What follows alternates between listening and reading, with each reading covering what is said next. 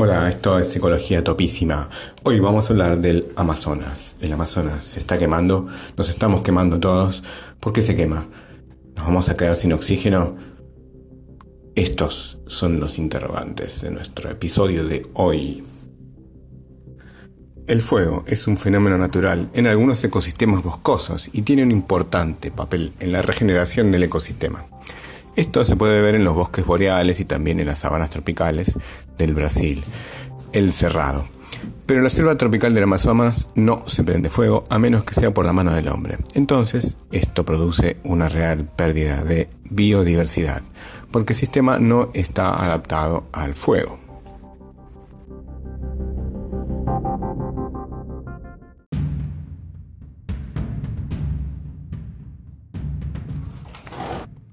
¿Cómo es que se producen los fuegos? Primero se produce la deforestación, es decir, se cortan los árboles.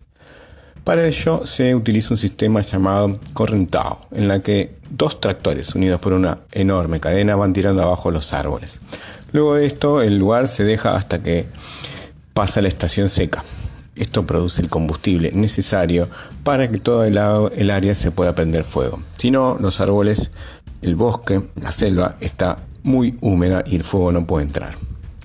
Estos fuegos que están producidos después de la deforestación son los que se están produciendo ahora en el Amazonas.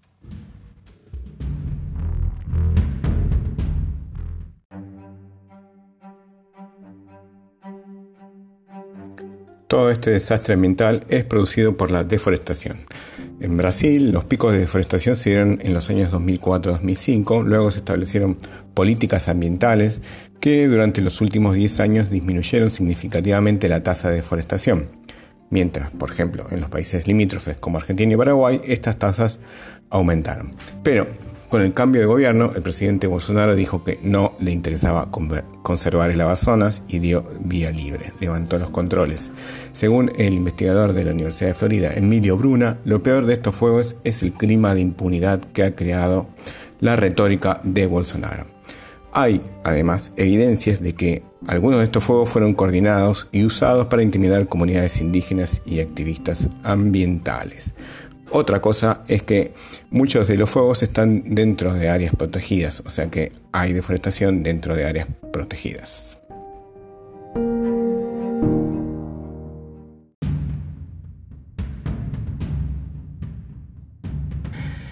Esto, además de producir la pérdida de biodiversidad, produce la pérdida del carbono almacenado en los árboles, ya que los árboles muertos también los tronquitos y las hojas, se descomponen y ese carbono vuelve a la atmósfera incrementando la temperatura, incrementando el cambio climático. Además, estos fuegos pueden penetrar en el bosque que está alrededor y degradarlo aún más.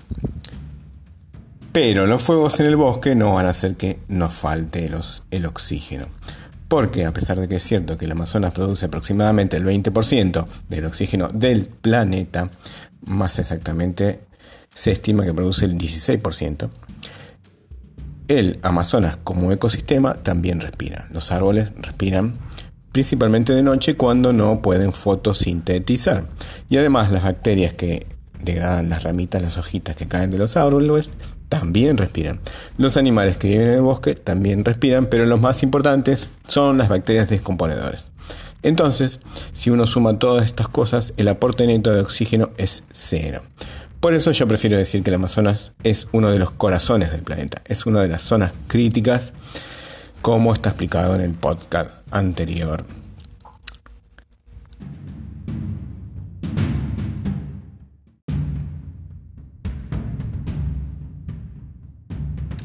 Es decir, puede que la cantidad de fuego sea un 80% mayor que el año pasado, pero la estación de fuego recién comienza y además no es un año de sequía en los años de grandes sequías, como en 2005 y 2010, la cantidad de fuegos fue mucho mayor.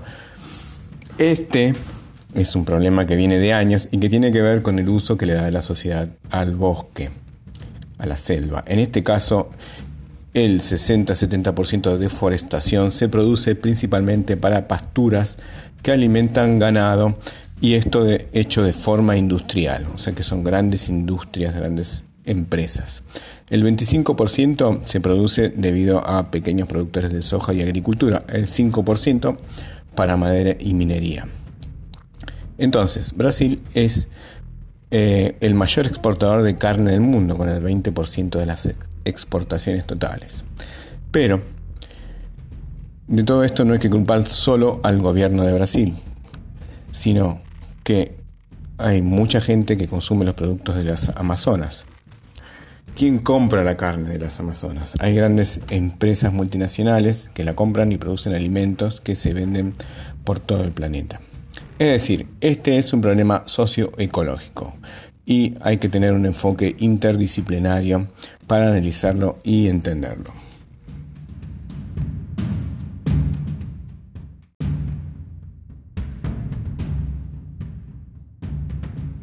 Entonces, la estrategia que se usó hasta ahora fue poner multas por deforestar. Una estrategia alternativa sería pagar por servicios ecosistémicos, es decir, pagar a los dueños de las tierras para que no deforesten. Este método fue probado eh, por organizaciones no gubernamentales en Uganda que ofrecían 28 dólares por hectárea por año si mantenían el bosque intacto. La clave de todo esto, por supuesto, es el control. Sin control no funciona. O sea, es fundamental que tengamos una buena porción de bosque intacto, pero otra estrategia es incentivar otros productos del bosque con menos impacto, como por ejemplo el cacao, que puede crecer debajo de los árboles, o nuevas bioindustrias como los usos gastronómicos y cosméticos del acai, que es rico en antioxidantes, los del jambú, una planta de cuyas flores y hojas se extrae el pilantol, sustancia relajante que ya algunos bautizaron como el Botox natural, o el aceite de copaiba, obtenidos de las semillas de otro árbol amazónico, utilizado por las comunidades locales como antiinflamatorio.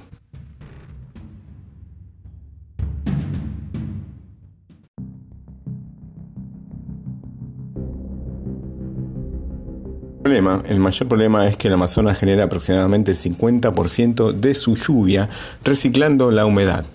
Al aumentar la temperatura, debido al cambio climático, al producirse sequías debido al efecto de la corriente del niño y al aumentar la deforestación debido a las actividades humanas, aumentan las probabilidades de que el Amazonas se degrade a un ecosistema no forestal. Podría ser una sabana. Las retroalimentaciones entre la deforestación, el cambio climático, el uso de incendios, nos indican que un punto de inflexión estaría presente si se deforesta más o menos el 20 o 25% de la superficie del Amazonas. Así que tenemos que tratar de no llegar a ese punto. Bueno, esto es todo por hoy. Les dejo un montón de eh, links con una selección de los artículos periodísticos y artículos científicos que utilicé para hacer este podcast. Eh, muchas gracias, nos vemos en la próxima Ecología Topísima.